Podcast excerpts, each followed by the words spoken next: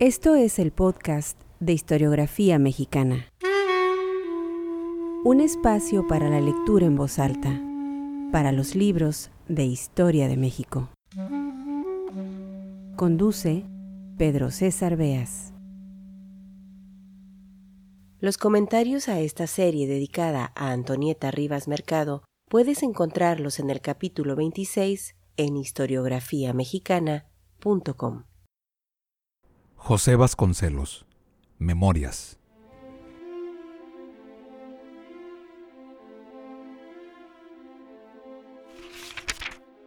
Aparece Valeria. La llamaremos con un segundo nombre, que ella gustaba de usar, aunque no tenemos por qué hacer ocultación de su identidad.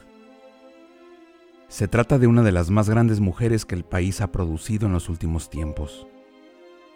Hallábase, cuando se nos presentó en Toluca, en el ocaso de una carrera social ilustrada con su talento, su hermosura y una fortuna de bastante consideración, que había despilfarrado, parte en malos negocios, parte en dádivas, ya para el sostenimiento de una sinfónica, ya para la edición de revistas literarias selectas, o para los trabajos de un teatro de minorías titulado Ulises.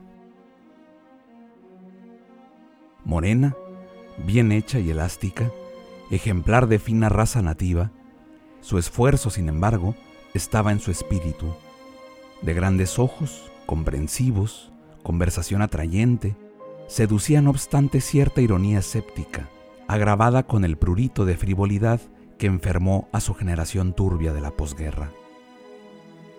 La réplica mexicana de aquellos grupos que Ortega y Gasset, con petulancia sublime, llamó equipos de selección, tenía a Valeria por musa. Pero valía más que eso y que todo ese grupo. Un divorcio pendiente la había lanzado entre las que se dicen emancipadas. Lo cierto es que hacía vida de trabajo y de estudio, acompañada siempre de un hijo de 10 años, preciosa criatura, despierta y fina.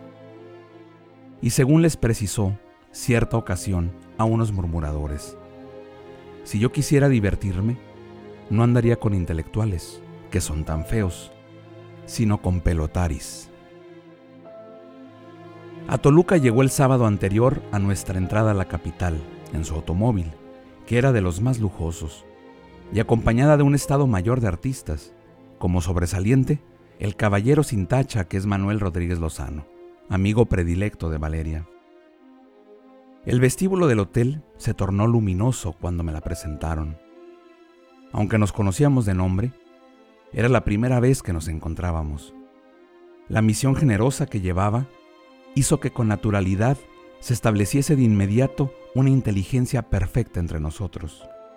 Agotados los tópicos de la ocasión, los detalles de la procesión cívica del día siguiente, nos fuimos por los portales semidesiertos de la triste Toluca y no hallando otro obsequio que hacerle, me metí con ella a una de las dulcerías, orgullo postrero del toluqueño, y empecé a pedir naranjas cubiertas, limones azucarados, verdes y transparentes.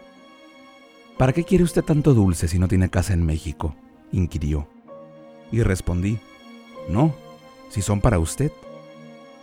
Y se rió mucho de aquella ocurrencia ingenua. Por la tarde partió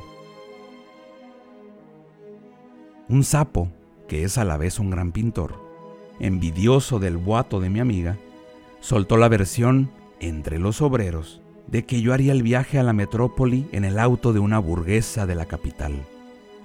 Mintió, porque la noche del sábado llegaron comisiones presididas por Roberto Medellín, que pusieron a mi disposición un auto perteneciente a uno de los jefes obreros de la Compañía de Luz y Fuerza, miembro de la organización vasconcelista de ese gremio.